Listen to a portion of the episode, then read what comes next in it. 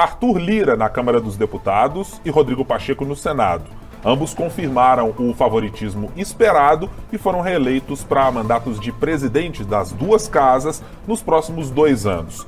Mas o que isso representa para o presidente Lula e para o ex-presidente Jair Bolsonaro?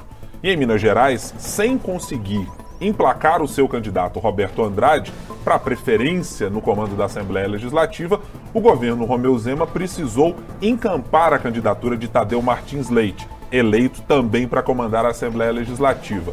Será que o governador pode ter problemas com isso nos próximos anos, como aconteceu na gestão anterior de Agostinho Patrus? São esses alguns dos assuntos que a gente vai abordar a partir de agora no 3 sobre os 3.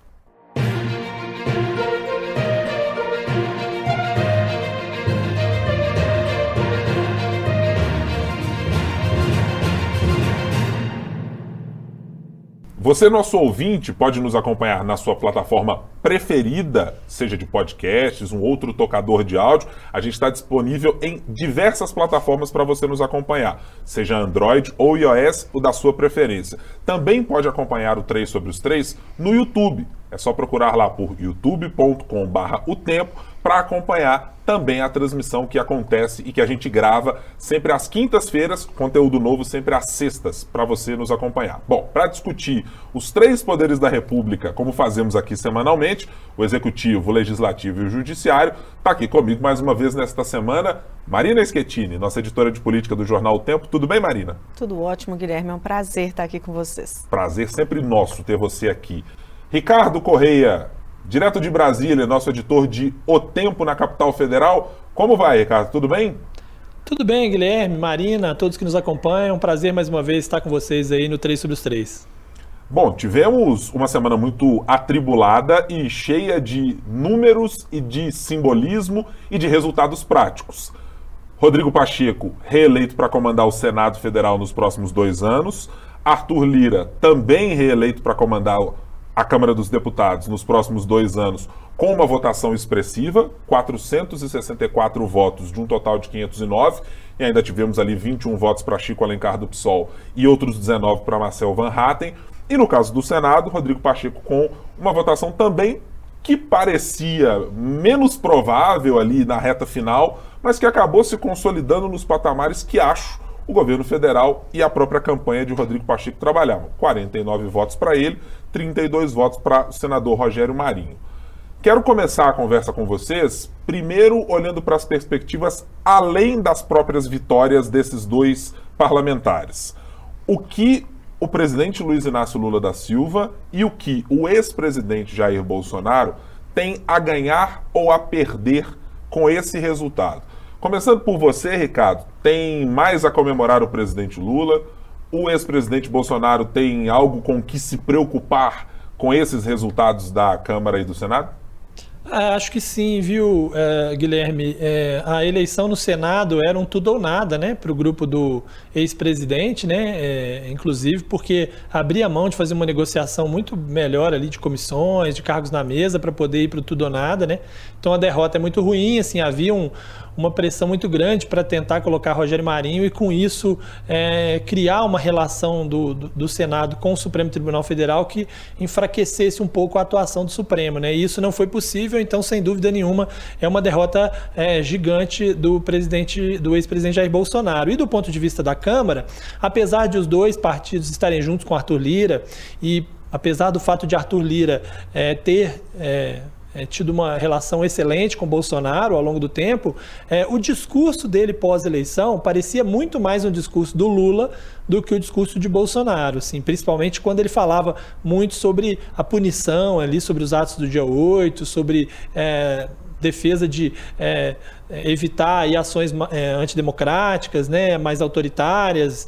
É, me pareceu que se alguém se arrependeu ali depois da vitória do Lira, é, talvez essa pessoa que se arrependeu esteja mais à direita do que à esquerda, mais próximo de Bolsonaro do que de Lula. Ainda que ele também tenha dado alguns recados é, que o, o, público e o grupo de Bolsonaro queria que ele desse, é, principalmente sobre a independência dos poderes, a necessidade de cada um ficar no seu quadrado, né? Mas é algo que até o próprio Lula vinha dizendo também, porque também interessa ao governo federal ter menos menos interferência do executivo, ó, do, do judiciário, sobretudo, no seu, no seu trabalho e do legislativo. Então, é, para mim, há uma vitória é, clara e evidente do governo nessa história. Ninguém sabe exatamente quanto o governo é, queimou aí de, de cartuchos nessa eleição, porque outras batalhas virão, né? Talvez tenha sido necessário queimar mais cartuchos do que o esperado no Senado, porque já estava mais ou menos azeitado e no final teve que liberar cargos de segundo escalão e tal, mas mostrou que essa estratégia funciona, né? Essa estratégia de, de articular nos bastidores e para garantir apoios funcionou, porque se no, no início, no primeiro momento, falava-se em 55 votos para Pacheco, é, e chegamos a 49, em determinado momento chegou-se a falar em 46. Os próprios aliados falavam em 46. Então chegar a 49 mostrou ali que o governo conseguiu ali de alguma maneira estancar o crescimento do Marinho e garantir um crescimento uh, do, do Pacheco. Então, é, claro, isso não diz exatamente o tamanho da base, o tamanho da oposição, mas indica sim uh, um, um, alívio muito grande para o governo. Tanto é que os ministros rapidamente foram às redes sociais para comemorar, sobretudo a vitória do Pacheco. E na Câmara não é o que o governo queria, mas é o que poderia, o que conseguiria, né? Não teria um candidato para vencer mesmo o Arthur Lira. Você está no mesmo campo do Ricardo, Marina? É uma vitória sobretudo governista, com uma pitada de derrota para o ex-presidente Bolsonaro? Ah, sim, eu tô sim. Eu acho que o governo entrou com todas as fichas, entrou com tudo, principalmente no Senado. Na Câmara, realmente não quis arriscar, não quis entrar num jogo que ia perder, mas eu acho que não significa uma vitória daqui para frente. Eu acho que foi aquela vitória. Eu acho que pelo que a gente já conhece do Lira, ele vai negociar no varejo. Cada demanda, cada pauta, vai, vamos sentar aqui, vamos conversar. Então foi aquela vitória ali, agora o futuro a ver. A gente conhece como que o Lira funciona, ele sabe do poder, ele sai muito fortalecido. Ele, como você bem disse, bateu o recorde, né? Foi o mais bem votado de todos os tempos desde a redemocratização. Ele sabe disso, ele sabe do poder dele e ele é mais agressivo, ele é mais contundente, ele tem um perfil diferente do Rodrigo Pacheco. Então o governo tem que saber que tem que negociar. Os números no Senado, os 49 aos 32, para uma CPI são necessários 27. Então a oposição tem cinco a mais do que é necessário para instalar uma CPI. A CPI é sempre ruim para qualquer governo, o governo estando bem, estando mal, é super difícil de controlar o que, que vai sair de uma CPI. Então o governo vai ter que tomar muito cuidado nessa negociação. E isso realmente se os 32 se reverterem em oposição e os 49 se reverterem realmente em base. Porque muito da eleição do Pacheco também teve, dos votos que ele perdeu, a ver com as alianças que ele fez que atrapalharam ele ali no meio do caminho. Então agora é bola para frente, é um novo jogo, vão ser vários jogos e o governo não está numa situação tão tão confortável como a gente podia pensar. Ganhou. O Bolsonaro, né, o bolsonarismo realmente perdeu, eles entraram realmente. O Marinho diz que não é bolsonarista, mas ele ficou ali, ele foi ministro, ele foi eleito por causa do bolsonarismo, ele cresceu na campanha dele por causa também do bolsonarismo, na campanha agora para a presidência do Senado. A gente teve Michele Bolsonaro participando de um evento de campanha, presente na hora da votação. Então é uma derrota, sim. Eu acho que é curioso, né, Marina? Você mencionou o Rogério Marinho dizendo: não, eu não sou exatamente um bolsonarista. É, é sempre o discurso que permeia quem, em algum momento, ou precisa se apresentar como mais moderado ou algo assim. Se você pegar Rogério Marinho, esse mesmo discurso. Tarcísio de Freitas, governador de São Paulo, foi a mesma história. Não, não, não é que eu sou um bolsonarista radical. Calma lá, não é muito bem assim. Outros que deixaram o bolsonarismo em algum momento, Paulo Marinho, é, Alexandre Frota, Joyce Raça, todo mundo tem um quê de não, não era exatamente isso. Mas todos eles faziam uma defesa muito evidente e surfaram no bolsonarismo quando era necessário. E alguns que você citou aí abandonaram o bolsonarismo e não se deram bem. Né? O Marinho realmente ele tentou se eleger, ele se elegeu agora surfando no bolsonarismo. Antes ele não tinha sido eleito senador, agora ele conseguiu se eleger. E uma pessoa vira ministro, fica tanto tempo ali, não dá para dizer que ela não é um bolsonarista. É. Não, e, e, o bolsonarismo costuma ser um caminho sem volta, né? Exatamente. Você lembrou bem dessas pessoas que deixaram o bolsonarismo e que não conseguiram mais, porque não foram perdoados por aqueles que são anti-bolsonaristas e também não são perdoados pelos bolsonaristas. Então fica numa situação. É, o caso do, do, Sérgio Moro talvez seja o caso mais raro, né? Porque ele conseguiu ainda se eleger é, senador, mas porque estava no estado dele, onde ele era endeusado por muitos, né?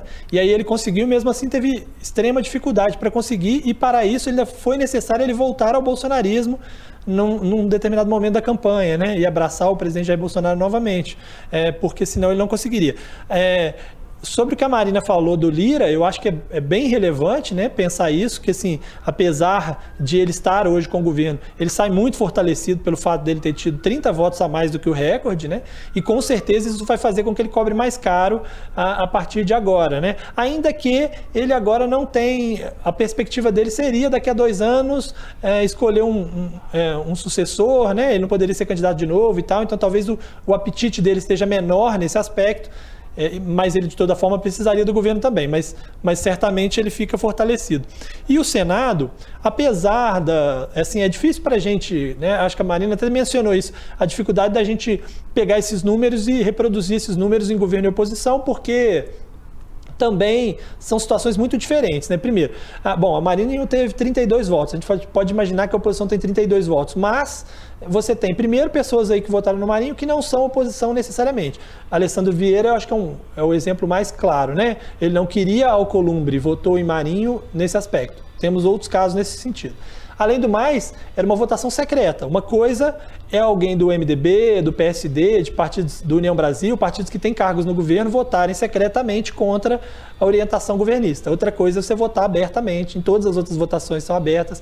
É bem mais difícil de fazer isso. Então pode ser que o governo tenha mais votos quando a votação for ah, ah, aberta. Pode ser, claro que do outro lado também você perde alguns traidores do outro lado, né? Vamos dizer assim. É, e também é, é, tem o fato de que o Marinho fez um esforço para parecer mais moderado, é, justamente para conseguir os votos. Então você indica ali que tem gente que está ali no centro, que topa. Uh, uh, tá do outro lado também, né? O cara teve até que moderar um pouquinho para conseguir esses votos, né? Além do, além do que, é, também tem o fato de que você vota contra o presidente do Senado, imaginando que talvez o desafiante ganhe. Mas agora, dado o resultado em que Pacheco venceu e o governo federal né, é, é o governo Lula, talvez você não enxergue outra alternativa a não ser aderir a eles, porque vai demorar dois anos para ter uma outra eleição, para você poder costurar algum outro tipo de acordo. E aí tem essas comissões, tem essas coisas todas. Eu vejo até em alguns parlamentares que estão migrando de partidos à direita para partidos de centro, partidos independentes, um pouco dessa ideia de que, olha, tem que começar a fazer uma transição, porque mais adiante vai ser difícil continuar sendo oposição. É, que é um caso, inclusive, que está se avizinhando do Carlos Viana, né? senador é. por Minas Gerais, que sai do PL, já anunciou que irá para o Podemos e que, digamos, é uma frente de negociação mais volátil, mais suscetível. Mas quero fazer um registro, Ricardo, já que você falou sobre um discurso, uma tentativa de discurso mais moderado, é, registre-se o momento Padre Kelmo feito por Eduardo Girão, né? Foi um negócio absolutamente é. É, horroroso. Independente. Assim, Ele se diz independente, mas é uma piada, né? Já todo mundo debocha muito disso aqui, porque, é, poxa, que independência é essa que o cara usa o tempo dele para pedir o voto para o outro. Não, e fez o discurso, digamos, mais abraçado às bases bolsonaristas e às defesas que o grupo que é vinculado ao ex-presidente da República defende mais ferreamente, mas que por circunstâncias e por força da necessidade é. precisava dizer não, olha só, o que a gente quer é só colocar as coisas aqui no quadradinho. Quando na verdade o discurso está ali vocalizado e o discurso que está manifesto nas ações, inclusive dos parlamentares que estavam nesse grupo, são discursos de não, temos que pichar ministro do STF mesmo, é. nós temos que fazer e acontecer. Essa era a tônica que estava lá. É, eu estava tentando pensar de uma maneira macro nisso tudo e acho que tem uma coisa que me salta aos olhos nessa eleição, nas duas eleições, para dizer a verdade, é que é um certo. E eu, talvez eu esteja sendo muito poliana na ideia. É um certo, uma certa volta do império de fazer política. Quer dizer, o Congresso Nacional, nos últimos anos com o ex-presidente Bolsonaro, teve uma, um ganho de poder pela sessão do orçamento secreto, é, pela ausência de uma negociação tão direta de bases políticas, dessa base que a gente conhece de, olha, tem cargo nesse lugar, tem espaço nesse ministério, tem outro para tocar determinada política pública, tem um aliado que precisa ser alocado aqui a colar. Essa relação e esse componente político de se fazer uma coalizão à brasileira, ele estava absolutamente esquecido. Era uma porteira aberta e a gente tinha, no máximo, um momento ou outro de alguém que dizia, ah, tem algum probleminha aqui ou acolá, mas não havia uma negociação com bases políticas, essa que durante muito tempo, é, e acho que até é, é uma crítica que, se, que a gente precisa fazer olhando para a história, o quanto isso foi demonizado, como se isso não fizesse parte de fazer política, mas me parece que tanto Senado quanto Câmara é, e os seus representantes eleitos, Rodrigo Pacheco e Arthur Lira, e o Palácio do Planalto, usaram exatamente essa base. Ó, vamos alocar aliados aqui, a nossa conversa é por aqui. O entendimento, inclusive, esse foi o entendimento. O governo Lula poderia ter uma derrota fragorosa se tivesse escolhido um candidato seu ou um é. apoio a outro que não fosse Arthur Lira. É, seria uma derrota acachapante com total e absoluta certeza. E a ideia foi, desde o começo, o presidente da República dizer Primeiro recado: PT não terá candidato para rivalizar com Arthur Lira. Segundo ato, Arthur Lira vem aqui, vamos conversar. Não tem porteira fechada com ninguém, não tem nenhuma dificuldade. Então me parece que é, é, esse, e torço talvez, para que o império da política, e o ouvinte há de me entender, eu não estou falando aqui de casos de corrupção, de dizer, gente, tem que ocupar espaço em ministério, em estatal e etc., para que isso se transforme em atos de corrupção. Mas é o fato de estabelecer minimamente alguma ideia de o que queremos e o que dá para fazer junto. Vamos encontrar algum ponto para que isso aconteça? E acho que nos dois resultados, isso me pareceu, de alguma maneira, emergir. Talvez não seja o império novamente da política, mas acho que tem um fiozinho para ser puxado a partir daí. No caso do Senado, venceu a campanha bolsonarista nas redes. É né, a conversa, as costuras, no fim das contas, tiveram mais valor. Abalaram-lhe a campanha do Pacheco, mas tiveram mais resultado do que a das redes. No caso do Lira, o Lula chegou a dizer, né, ministros, paciência na conversa. Nós precisamos do Congresso, não é o contrário. É. Além disso tudo, né, Lira, estou aqui, não teremos candidato. Não vamos cometer o mesmo erro que cometemos lá em 2015, lá em 2005 também, duas vezes, né? A gente teve Severino Cavalcante, deu muito trabalho. A base se virou ali, ficou entre um e outro, Severino ganhou. Dez anos depois a gente teve o Cunha, que levou o impeachment da Dilma. Fura-poço, né? Exatamente no Cavalcante, Severino Cavalcante. Ele já queria a diretoria que furasse o poço. É. E lá depois, em 2015, dez anos depois, culminou no impeachment da Dilma. O PT aprendeu, o PT não cometeu esse erro. Mas, você bem disse aí do orçamento secreto, agora o governo tem menos dinheiro para negociar. O orçamento secreto não tem mais, metade disso é emenda impositiva, leia-se, não está na mesa para debate, tem que pagar e acabou, então tem menos coisa para poder negociar. Ou seja, o governo precisa negociar com mais cuidado ainda. E, e acho até é, que a eu... ideia da coalizão, Ricardo, desculpe te interromper, pois acho não. que até a ideia dessa coalizão necessária para a vitória do presidente Lula sobre o ex-presidente Bolsonaro, ela criou também um outro problema. Necessariamente o governo precisou ceder mais antecipadamente muito espaço para abrigar mais gente dentro do governo. E aí, como é que você faz no momento em que precisa trazer mais gente para sua base? agregar mais partidos, agregar legendas meramente fisiológicas, se boa parte dos espaços estão ocupados ou se é. tem muito mais gente querendo espaço, não, Ricardo? É, não, mas é, eu até discordo de você nessa, viu, Guilherme? Porque é, eu acho que o governo não cedeu mais espaço para os aliados, não. O que ele fez foi o seguinte: ele criou mais ministérios, mas ele deixou 10 nas mãos do PT, né?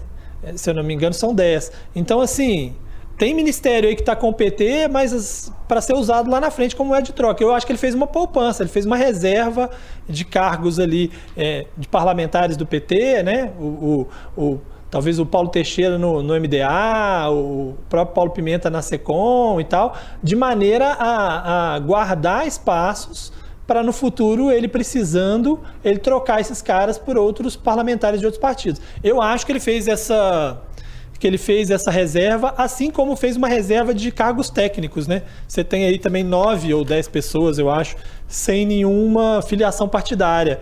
Esses aí são, apesar de que são os que a sociedade mais gosta, né? Esses são os que correm mais risco lá na frente, né? Quando precisa fazer alguma negociação, para você ver. Não entregou o Ministério da Saúde para nenhum partido, né? Ficou com a Anísia Trindade. Pode ser que lá na frente ele precise entregar o Ministério da Saúde, que é uma, né, uma joia da coroa, vamos dizer assim. É, então, assim, ele tem alguns cargos que ele ainda pode distribuir mais à frente. Eu acho que ele fez propositalmente para que mais adiante, quando ele tenha um problema, ele precise é, fazer essa, essa distribuição. Né? É, agora tem uma discussão importante sobre a reforma tributária, que me parece que o governo talvez não precise, embora precise organizar uma maneira de aprovar com todo mundo gostando, talvez não seja o caso de ter que trocar cargos por votos, porque há um consenso, inclusive nas duas presidências das duas casas, né, sobre a reforma tributária. Mas no novo arcabouço fiscal, talvez haja essa necessidade, é, em outras medidas que virão para frente. Na segunda parte da reforma tributária, que é a reforma que, que, seria a parte da, da, da, negociação sobre o imposto de renda, essa muito complicada, muito mais difícil do que essa primeira parte dos impostos sobre consumo. Então, talvez ele tenha guardado um pouco disso para para que no, no, no futuro ele distribua para esses aliados, né? principalmente para os aliados do Arthur Lira. Bom lembrar que o Mar Nascimento ainda não está no governo, era para ter entrado, não entrou por um veto do PT da Bahia, mas pode ser que mais à frente ele seja necessário, porque Elmar Nascimento representa diretamente Arthur Lira, né? assim como o grupo do, do Alcolumbre, que entrou com vários ministérios, representa também Pacheco. E esse grupo mesmo do Alcolumbre pode ser que ele ganhou mais espaço do que precisava pode ser que em algum momento ele tenha que ceder um desses espaços também, né? Ô, ô Ricardo, vou concordar com você e ouvir de uma pessoa aqui no PSD, é, ou sobre o PSD, melhor dizendo, que, por exemplo, o único ministério mineiro nesse governo com Alexandre Silveira é um desses, da cota, ó, tá ocupando espaço, mas se tiver uma reforma ministerial aí que precisar ceder, já sabemos que há uma margem de manobra nesse lugar. Mas a minha perspectiva, Ricardo, ela é muito mais no sentido, inclusive, simbólico. Porque se você olhar para os discursos é, de boa parte, acho que dos analistas políticos, até de gente que frequentou a transição, economistas que não eram da linha, digamos, desenvolvimentista é, adotada pelo PT, por Fernando Haddad, pelos quadros do partido, é, falam muito sobre essa história. Olha, o PT precisa ceder como em outros momentos não cedeu para formar esse espaço. Quer dizer, mesmo que isso possa acontecer, do partido ter espaço para colocar, à medida que o PT ocupa esses espaços, há um contradiscurso é, e acho que talvez ele é muito mais do plano teórico e ideológico do que prático, de que, poxa, tá vendo, o PT tá tomando esses espaços, é. o PT tá ocupando isso aí. Quer dizer, é um discurso que fica ali pairando, talvez ele não encontre, repito, eco na, na realidade de você chegar no cargo e ter gente indicada de partido que está lá ou com espaço a ser ocupado, mas simbolicamente você olha. Acho que o caso da Simone Tebet é isso, né?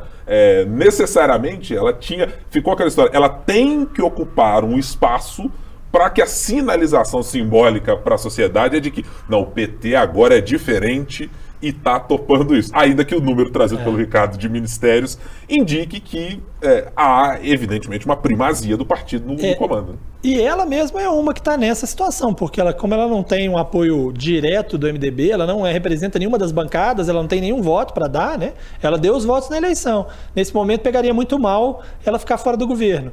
Mas mais adiante, quando ela já tiver um pouco mais esquecida, vamos dizer assim, e até eu estava observando isso, ela foi outro dia na Febraban junto com o Haddad, né? Quando terminou, ela falou sobre, perguntaram a ela sobre eleição no Senado e depois começaram a fazer uma série de perguntas para o Haddad. E as perguntas eram todas para o Haddad, nenhuma era para elas. E ela ficou ficou numa coisa assim, poxa, é, o que, que ela está fazendo no Ministério do Planejamento exatamente? Né? Qual é o tamanho do, da tarefa dela e qual que é a abrangência que ela vai ter? Será que ela vai ter no Ministério do Planejamento destaque, voz suficiente para continuar sendo relevante mais à frente? Ou será que mais à frente pode ser que ela fique pelo caminho, né? E aí o ministério dela também é um ministério que pode ser cedido para outros, né? É, tem muito disso mesmo. Queria fazer uma outra pergunta a vocês a respeito do tamanho de agora, Arthur Lira e Rodrigo Pacheco.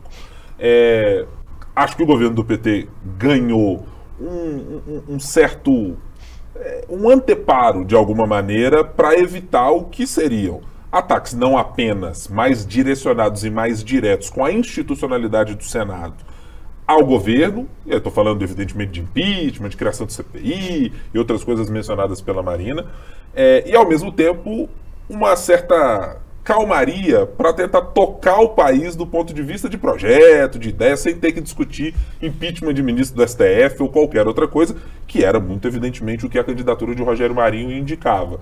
É, Rodrigo Pacheco sai maior, do mesmo tamanho, menor, uh, dada a, a, circunstância de votação e todo esse burburinho bolsonarista ali no entorno da votação dele, Arthur Lira, evidentemente, sai maior, mas ele já se torna um risco para o PT de antemão pelo tamanho que, que adquiriu. As duas figuras políticas saem maiores dessa votação para esses segundos mandatos, Mari? Eu acho que o Pacheco um pouco menor do que o Lira, obviamente, não só por causa pelos números, né?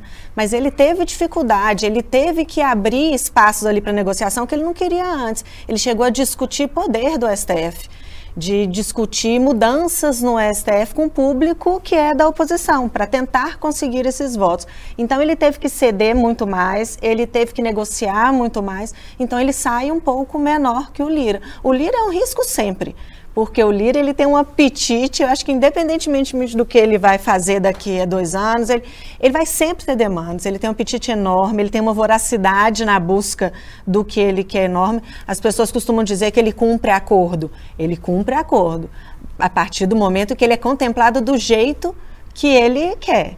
Então, ele é sempre um risco, sempre um risco. E o Senado é um risco não só por causa do Pacheco. O Pacheco tem um outro perfil. Ele é muito mais pacifista, ele tenta né, resolver os problemas de uma maneira muito mais discreta mas ele sai um pouco menor. Ele também vai ter que trabalhar mais.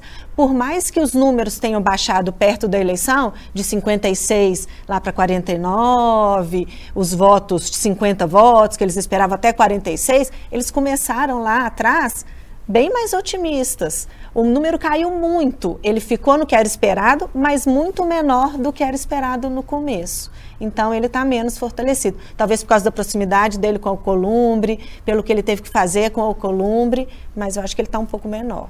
Tá nesse mesmo barco com a Marina Schettini, Ricardo? É, acho que sim, né? Eu acho que depende um pouco do que, que o Pacheco quer para ele de verdade, né? No futuro, assim. É, no Senado, de fato, o presidente estando no cargo, é, ele sofreu com mais dificuldades do que se imaginava, do que se esperava. Nesse ponto, você pode considerar mesmo, eu concordo com a Marina, que ele está mais fraco do ponto de vista do Senado especificamente.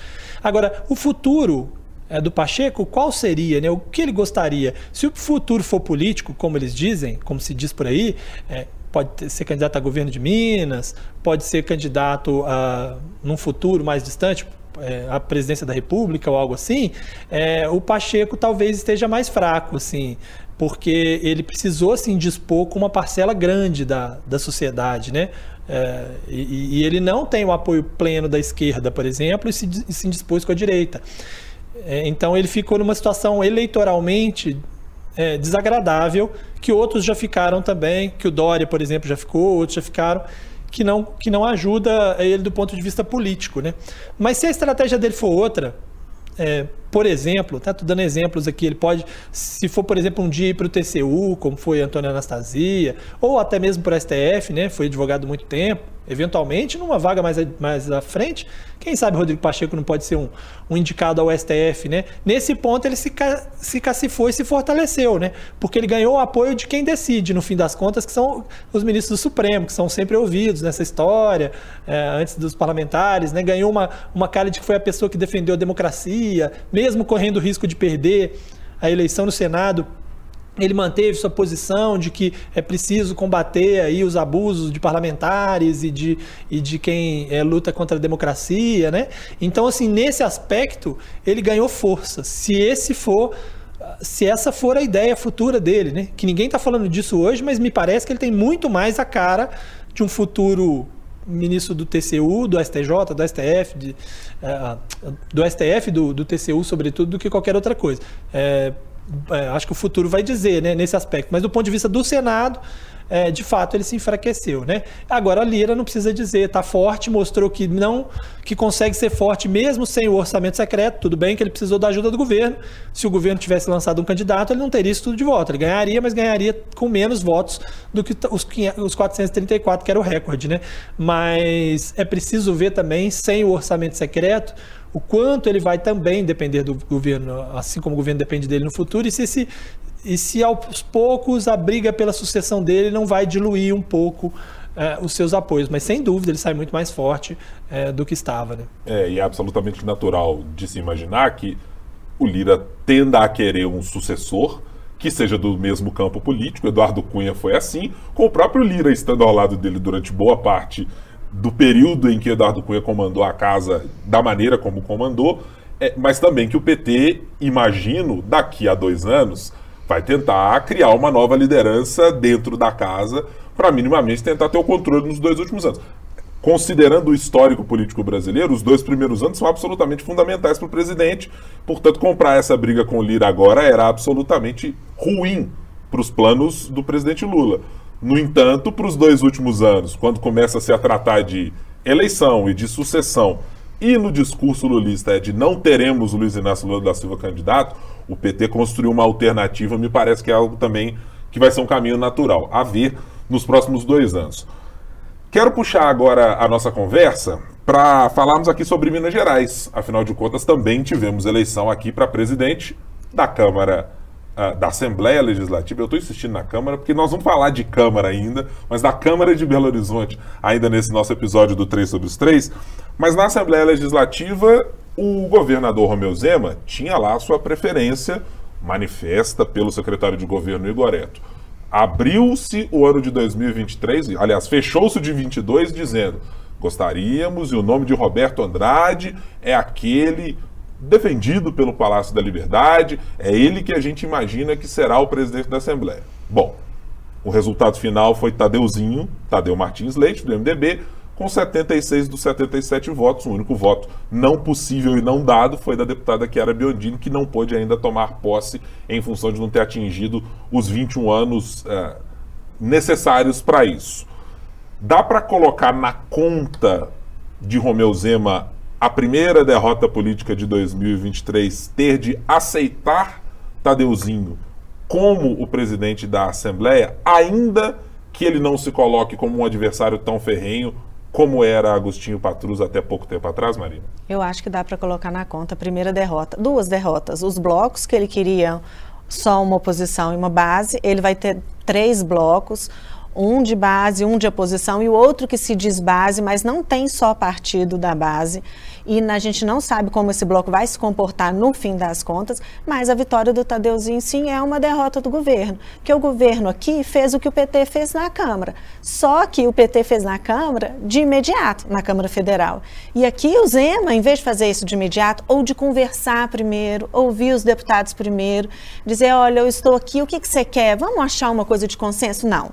Ele coloca um candidato dele, depois ele troca o candidato dele, depois que ele vê que não tem jeito, que ele vê que a própria base dele está votando no Tadeuzinho, aí ele fala: ah, não, aqui, ó, vamos fazer um candidato de consenso. Isso não é um candidato de consenso. Isso é um candidato. Eu vi que eu não podia ganhar, eu vou. Se eu não posso com ele, eu me junto a ele. Então é uma derrota sim. E por mais que o Zema tenha lá quase 50 deputados na base, ele precisa entender isso. Os deputados aprenderam com Agostinho Patrus o que é ter poder.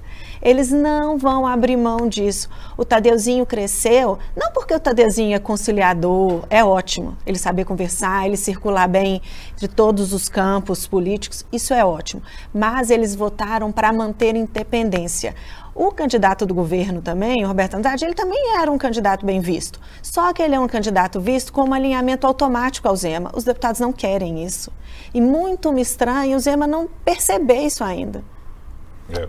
É, eu ouvi de um passarinho que conversou com, com a gente né, em algumas das conversas aqui, no Café com Política e outras conversas relacionadas posse, que o governo ainda teve uma outra alternativa quando a Roberto Andrade não tinha mais condições políticas, depois de todo o escândalo envolvendo as falas lá do deputado Caporeso, dizendo que era um pedido de troca para apoio no candidato do governo, Roberto Andrade. Esse pedido teria sido feito pelo uh, Igoreto. Igoreto, secretário de governo.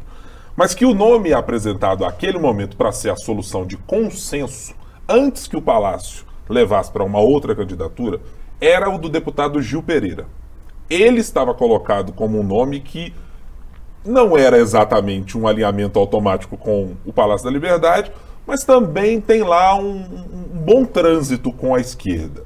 Mas que o problema naquele caso era que o governo tinha uma insistência com o nome de Roberto Andrade, que para os deputados, mesmo os da oposição, já haviam sinalizado que, olha, Gil Pereira é um nome muito mais aceitável.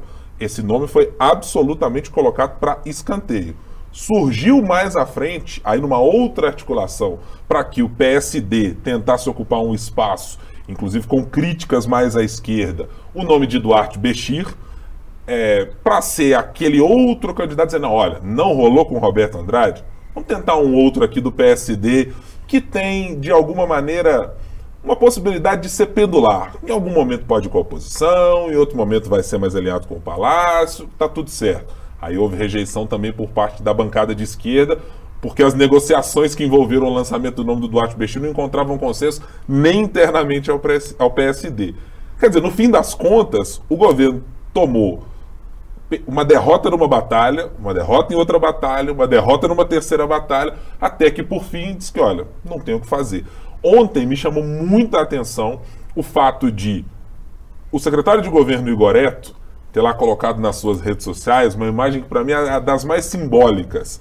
É, quando você normalmente se esforça muito para mostrar que conseguiu êxito em alguma coisa, na maior parte das vezes é porque o negócio exigiu um trabalho hercúleo e não foi exatamente como você gostaria que aconteceu. E há exatamente essa imagem, o secretário Igoreto numa foto de um abraço com Tadeu Martins, dizendo: olha, este aqui é um parlamentar de diálogo. Claro que tem ali uma rusgazinha em mostrar uma contraposição àquilo que foi Agostinho Patrus, especialmente nos três, dois últimos anos, né? É, porque começou próximo. Porque começou com a mil maravilhas. Começou do mesmo mais, jeito. Muito mais do que o Tadeuzinho, né? Porque é. É, o, o, o, Agostinho foi o primeiro a anunciar apoio ao Zema, e aí por causa disso não houve nenhuma discussão dentro do governo para que ele não fosse candidato, né? Ele foi é, encampado pelo governo logo de cara, né? Ao contrário do Tadeuzinho. E eu concordo, eu acho que a Marina resumiu bem, assim, é, o, o, o, governo fez o que o PT fez na eleição da Câmara, só que com o agravante de que primeiro ele foi bastante afoito, tentou um monte de coisa, meteu o pé pelas mãos para só depois, quando era tarde demais, é, ter que aceitar sem uma negociação, porque na verdade foi isso, né, assim, o PT quando ele buscou o apoio do Arthur Lira lá atrás, ele o fez quando ainda havia uma dúvida se o Arthur Lira, sem orçamento secreto, teria chance ou não. Então o PT conseguiu negociar em melhores condições, comando da CCJ, é, o fato de ter gente na mesa, né, Maria, a, a Maria do Rosário na mesa e tal. É, isso foi uma negociação num momento em que o PT poderia ensaiar alguma coisa. Tinha chance? Talvez não tivesse tanta chance, mas naquele momento é, em Lira também havia uma dúvida, né?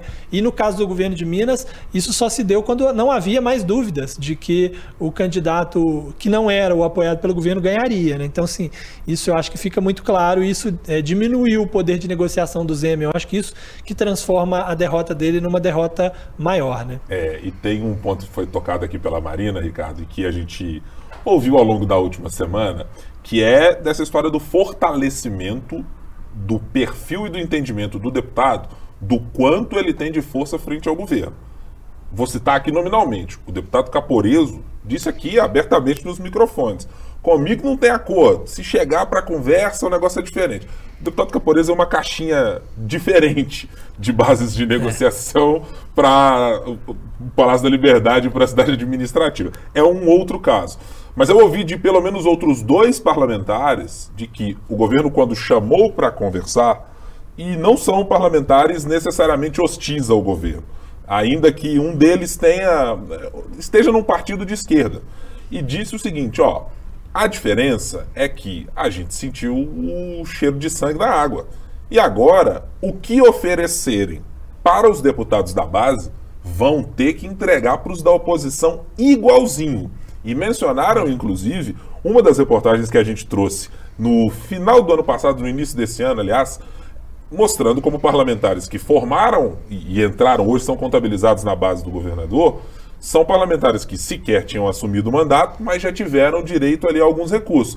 E que a base dita por um desses parlamentares foi o seguinte, com quem eu conversei. É, então foram quantos milhões para aquele parlamentar poder indicar a obra assim, assim, assado, sendo da base? Eu quero a mesma coisa na base de negociação. Porque, afinal de contas, se eu não tinha mandato, ele também não tinha mandato, o governo quer que eu vote algo de interesse do governo sem ter direito às mesmas questões, ou o governo já vai partir da premissa da negociação de que, para minha base, tudo, para a oposição, nada? Isso é um problema. É mais ou menos o mesmo erro que ele já cometeu. Ele já foi muito criticado no passado, aí, na primeira gestão dele, que ele escolhia alguns deputados para aqueles deputados tudo, para os outros nada. Ele continua cometendo os mesmos erros. O Igoreto continua secretário de governo. As possibilidades para substituir o, o Igoreto são Marcelo Aro é uma delas que depois do que ele fez na Câmara Municipal, que culminou ali na eleição do Gabriel Azevedo, será que vai dar certo essa articulação? Então, acho que vai depender muito também do futuro como que o governo agora vai se colocar nessa negociação. Vai continuar cometendo esses mesmos erros? Agora é curioso, né? Porque assim, historicamente, o que se diz em Minas Gerais, tinha aquela frase famosa, né? De que o maior partido de Minas Gerais era o, era o PL, né? Que era o Palácio da Liberdade, né? E, e, isso se isso foi ruindo com os tempos, né? No período do governo é, de Fernando Pimentel houve uma iniciativa dizendo ah precisamos retransformar o, o, o, o Palácio da Liberdade em, em, uma fonte realmente efetiva de poder na Assembleia e tal, é, mas isso não está se dando. É. Deixa eu fazer um parêntese agora para a gente tratar de Câmara Municipal, enfim. Já falei acho que umas duas vezes aqui, erroneamente, no podcast sobre Câmara Municipal, é porque o assunto fervilhou ao longo dessa semana. E fervilhou por um personagem muito conhecido da política belo-horizontina. E de quem gosta de carnaval, inclusive, já que estamos na época da folia, o vereador Léo Burguês de Castro. Pois bem, ah, indiciado pela Polícia Civil, Ministério Público com investigação aberta por suspeita de que ele tenha cometido, entre outros crimes, o crime de rachadinha, e curiosamente alguém utilizando recurso para jogar pôquer e coisas assim. Mas é, recentemente, um presidente da Câmara Municipal, alguém que foi líder de governo do ex-prefeito de Belo Horizonte, Alexandre Calil, e que tinha um tamanho na Câmara bastante significativo. Né? Acho que a nossa geração que acompanhou e acompanha a Câmara há umas três ou quatro legislaturas é, não tem a imagem de Léo Burguês em algum momento não participando das grandes articulações, ou sendo base de governo, ou sendo um parlamentar sempre muito ouvido e ocupando cada vez mais muitos espaços, ainda que escândalos sucessivos como Coxinha da Madrasta e outros tenham se avizinhado.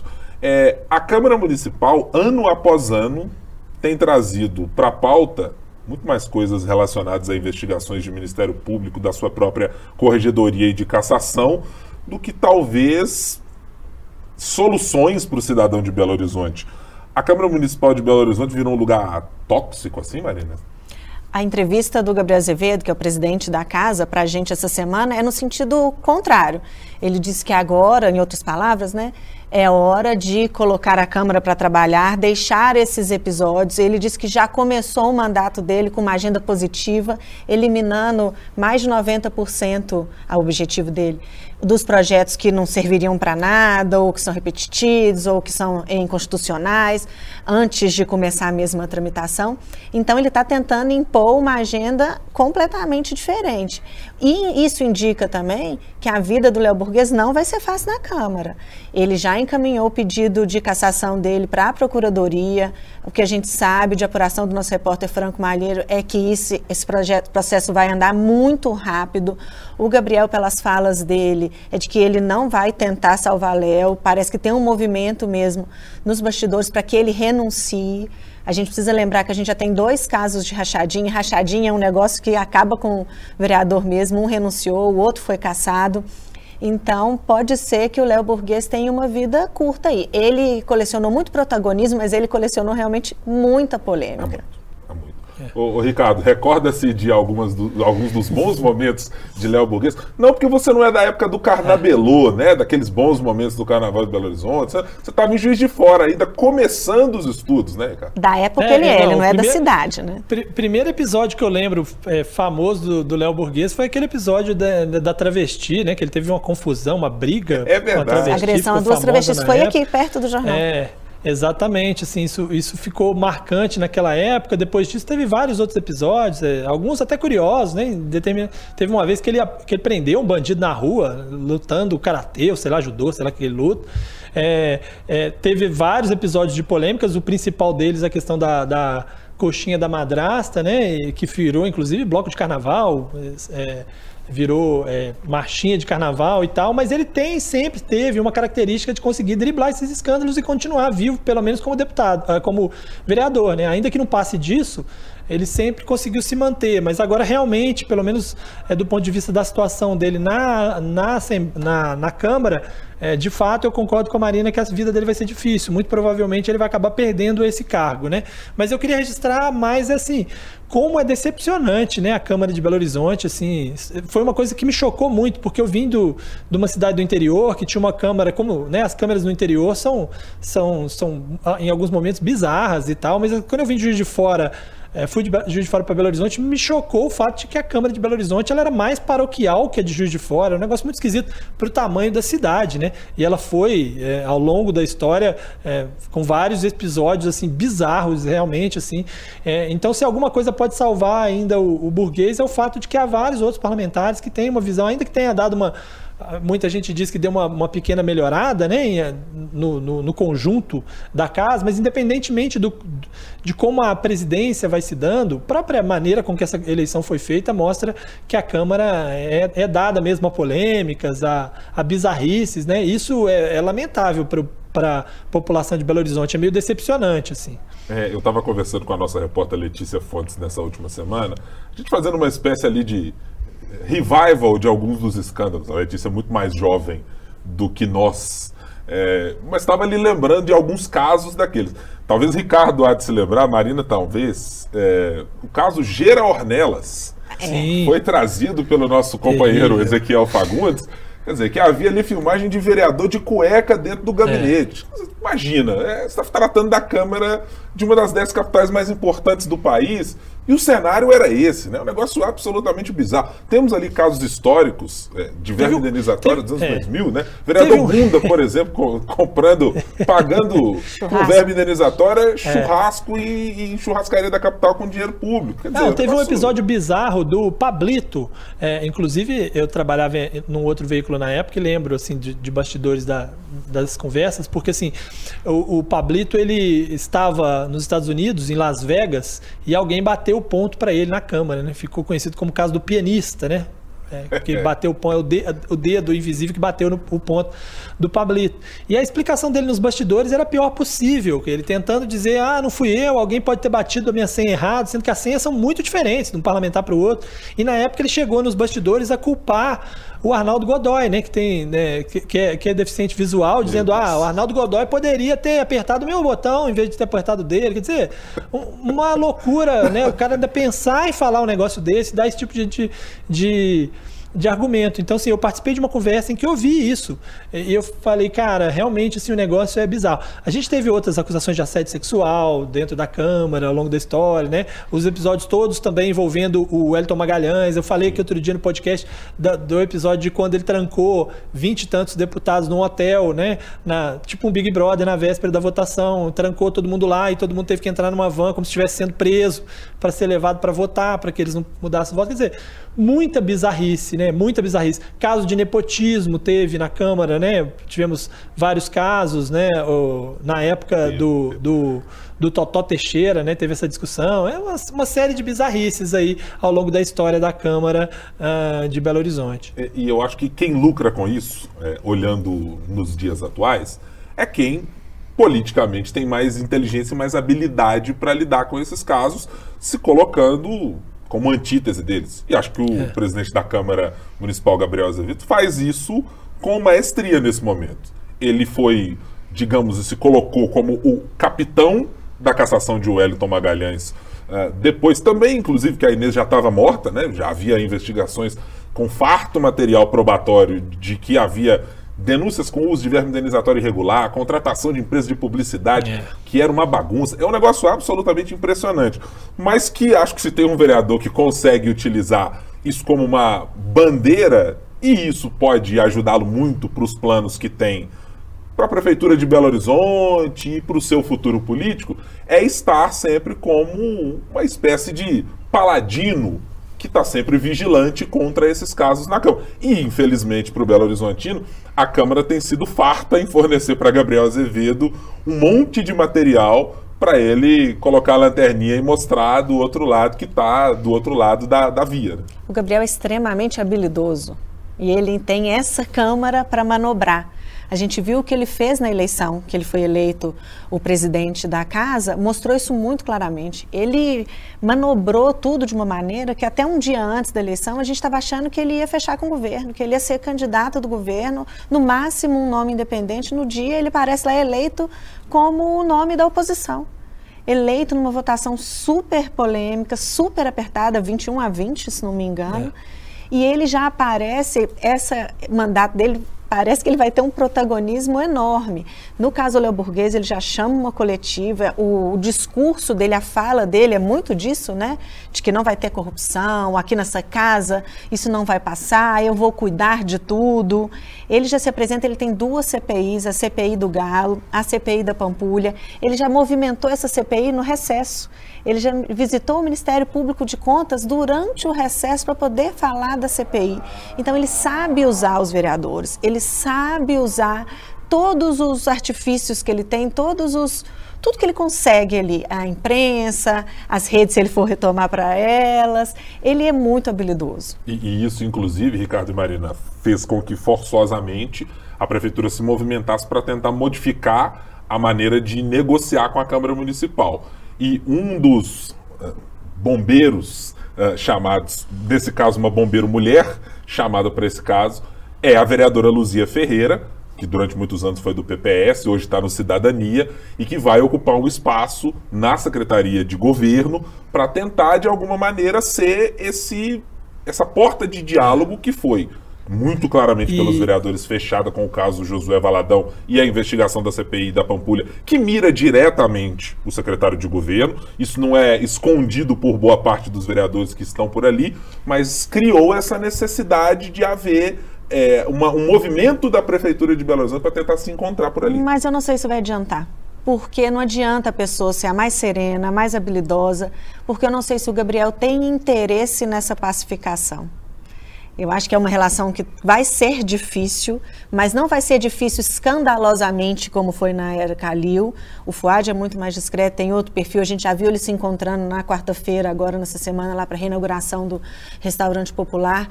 O máximo de farpa que foi ali foi uma indiretinha ou outra, com um sorrisinho, num tom de brincadeira. Eu acho que vai ser uma relação muito mais pacífica abertamente, mas eu acho que ela não vai ser fácil. É, eles têm pelo menos uma coisa em comum, né? Eu, assim, posso, pode ser que eu esteja enganado, mas é, teve um, é, o Wellington Magalhães, que é um inimigo aí de Gabriel Azevedo, né? É, também era um inimigo da Lu, Luzia Ferreira, né? Porque Sim. ele nunca perdoou a Luzia Ferreira pelo processo dele de lá atrás, né? O primeiro processo de cassação dele lá atrás, né? Ele acha que ela não fez o suficiente quando ela era presidente da Câmara. Então, é pelo menos esse esse assunto eles têm, né? Essa essa uh, é, semelhança, assim, eles têm um, um, inimigo em comum, né, entre, entre outros. É, mas eu acho que assim, tem muito disso. O que, que o Gabriel quer para o futuro, né? Qual é a ideia dele, né? É, se ele quiser, por exemplo, um dia ser candidato, ele vai ter aí o, o Fuad como adversário, né? Mas talvez realmente não interesse a ele, né? Depende um pouco. Mas eu, eu acho assim, ele tem uma capacidade, principalmente de comunicação, de saber é, é, como construir as suas narrativas que sempre funcionam muito bem com o eleitor, né? É, não necessariamente com os parlamentares, porque muitas vezes isso vai contra os interesses dos parlamentares. Mas ele conseguiu essa, conseguiu contando com pessoas que articulam, é, que articularam muito mais para ele, né? É, e ele soube entrar na hora certa na, na história para conseguir essa, essa virada na eleição da Câmara de BH. É, e a gente torce para que não haja mais casos para que Gabriel Azevedo possa ter como step mas não dá para garantir. Se tem uma coisa com a qual eu não apostaria nem 10 centavos é que a Câmara Municipal de Belo Horizonte é. não terá algum escândalo ou algum outro problema com o vereador para lidar até o final dessa legislatura. Então vamos aqui partir para os finalmente da nossa conversa, Marina Schettini e Ricardo Correia, com as apostas de Vossas Senhorias para a próxima semana. Os olhares de vocês estarão direcionados exatamente para onde? Ricardo Correia, o que você imagina que deverá ser pauta de ou discussão ou que devemos prestar atenção para a próxima semana e para os próximos dias? Ah, para as próximas semanas, os meus olhos estão voltados apenas para as minhas férias, viu? Praia, Ai, sombra e água fresca. É, Falando eu preciso escândalo, lembrar, né, tá É. pra- Tem Só para vocês não me chamarem às duas da tarde, quinta-feira que vem. que eu vou estar que eu vou estar na praia. Mas eu acho assim que o, o principal foco na semana que vem, eu acho que são duas coisas, mas eu acho que assim teremos é, um avanço grande dessas discussões a respeito do da- do envolvimento eh, judicial do presidente Jair Bolsonaro, principalmente após esses episódios das últimas horas. Né? Nós estamos quinta-feira gravando. Pode ser que sexta a situação já tenha escalado um pouco mais, mas esse episódio da prisão do Daniel Silveira, das revelações, primeiras revelações do Marcos Duval, que estão ainda um pouco confusas. Então, acho que semana que vem um dos pontos eh, prin- principais vai ser o avanço dessas, dessas discussões, investigações, eh, das reações institucionais a isso. É, e outra coisa é, são as primeiras ações, as primeiras ações do governo que serão apresentadas no Congresso e as primeiras reações do, governo, do Congresso a essas ações prioritárias do governo federal. Mas quanto a isso, fique tranquilo, Ricardo. A gente vai contar com as suas análises na semana que vem e a gente espera, evidentemente, que você esteja aqui para contar tudo isso e trazer a sua visão a respeito do caso. Agora, é óbvio que a gente não vai te deixar sem Esperar, alternativa. esperar, vocês podem esperar, sem problema. Já que você está de férias, você pode vir aqui visitar a Tem gente e essa participar. vantagem. Tem essa vantagem. Eu vou estar no Rio, eh, se tiver qualquer confusão lá no Rio, precisar fazer uma coisa, a gente pode negociar. Daniel Silveira deverá ir para Bangu. Ricardo, portanto, É. deverá tentar ali dar uma passadinha próxima. Agora, Marina, o que a gente pode fazer é o seguinte: diante desse, dessa opção dada pelo Ricardo de, olha, estarei na praia, negócio de água de coco, biscoito Globo, chamar de pezinho para cima. É. A gente pode assinar a petição digital aqui. Eu não sei se ela pode evoluir para uma CPI, mas tem coisas que precisam ser investigadas. Quer dizer, três férias num espaço de tempo Eu de menos um de 30 escândalo. dias é um escândalo. Deixa eu te Escândalo. falar, hoje nós estamos no dia 2 de fevereiro, dia 24 de fevereiro. 24 de fevereiro próximo vence mais uma, viu? não Então, tem, é, quer dizer, não tem. vai, ficar pro, vai ficar pro final do ano e tal, mas só O pra que, que é fazer que esse ele falava que o aí. pior que o que acontece são as justificativas, as É. respostas? Tem, tem, ele é. citava um pianista ali. Eu acho que no caso dele tá piorando. Tem, É. tem, um pianista, tem um pianista assinando papéis aí É. direto de Brasília. Como é? Tem isso, Ricardo? Pianista É, não, e tal? Não, não tem? Não, infelizmente não tem, né? Se a gente for pegar o ponto vir- dele, ele tá trabalhando todo domingo, todo sábado, porque para tirar stand de férias só Não, pode. Pô, pior que tô mesmo, tá? Porque dia primeiro, ó, dia primeiro eu trabalhei porque era eleição.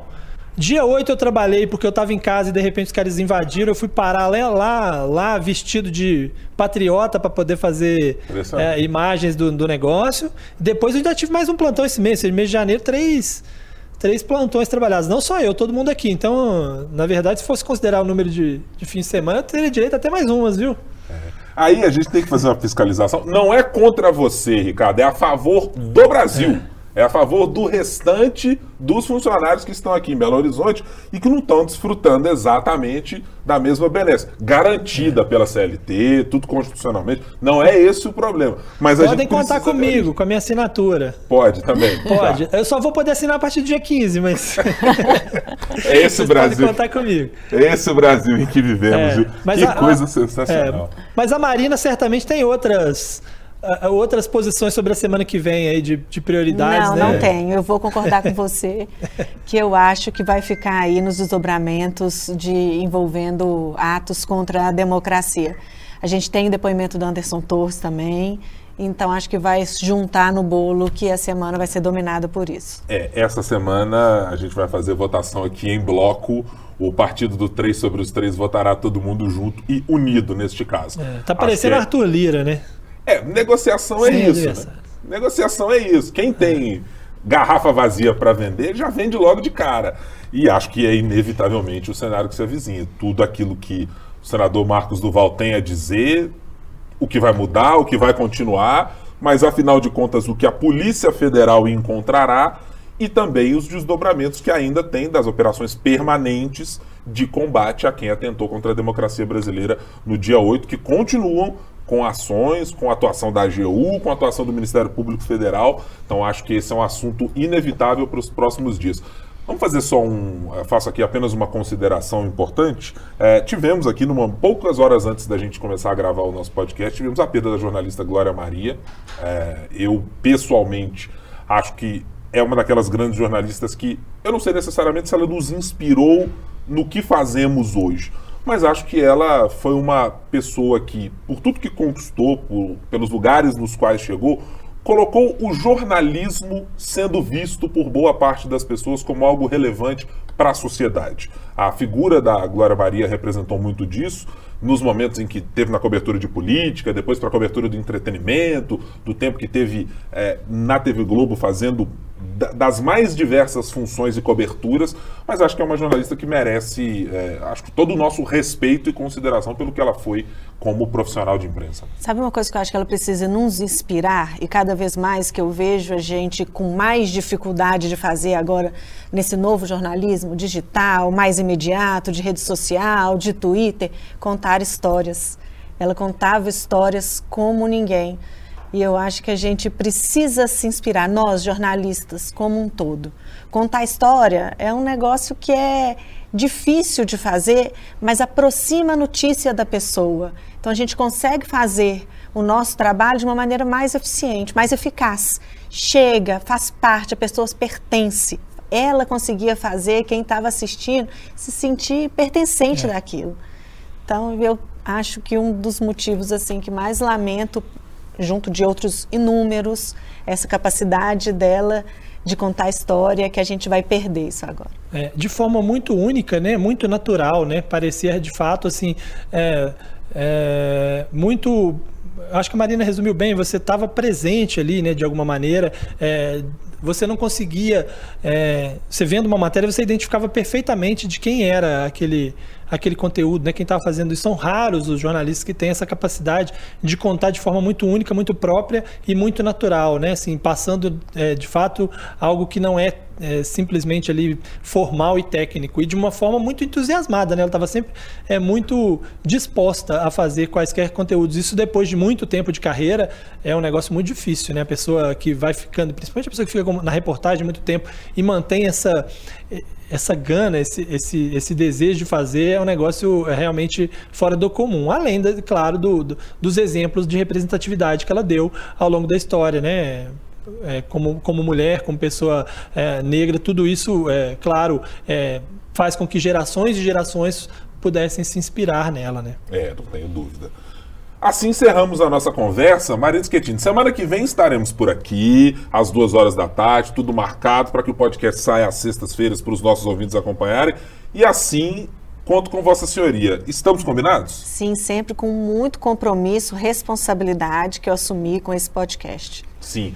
Ricardo Corrêa, contamos com Vossa Senhoria assim que possível. É, não, tá eu voltarei. Assim? Em, breve voltarei, né? P podem contar comigo. Voltarei com novas histórias aí pra, para, o, para o podcast. Infelizmente, não semana que vem, mas eu tenho que ter que fazer as contas. Se na seguinte, eu acho que na seguinte eu já estarei. Brasil. É, provavelmente. Tem que fazer as contas. Dia 15, temos que olhar aí, mas é. É, estamos à disposição. Não, a gente, se precisar, tem um pessoal aqui da nossa consultoria do 3 sobre os 3, nosso editor Robert Rock, pode te ajudar nas contas aí, subtrair, tirar um negócio e tal, um dia aqui, um dia colar, a gente vai ver. Ricardo, bom descanso para você, tá? A gente espera você na volta aqui no nosso podcast renovado. É, já até conferi, viu, aqui, ó, no Olha. próximo, no tá outro já estarei, viu? Abri aqui o calendário para ver se eu, se eu estaria na coisa, estarei sim, na, na quinta-feira, véspera aí do carnaval, estaremos aqui fantasiados ah. para participar do podcast. Essa eu quero ver. Um grande é. momento do jornalismo. Todos nós, né? Não, veja. Todos nós é veja, muita gente. É muita então gente. Não vou vir. Aí, tá vendo? Então já não vou vir. Ricardo, bom descanso, aquele abraço. Um abraço para vocês. Marina, boa semana para você, até a próxima. Até. Muito obrigado você, nosso caro companheiro aqui dos três sobre os três. A gente volta na semana que vem trazendo mais conteúdo dos três poderes, do executivo, do legislativo e do judiciário, sempre com análises semanais, às sextas-feiras. Está disponível nas principais plataformas de áudio e também em vídeo no youtube.com/barra Tchau, tchau.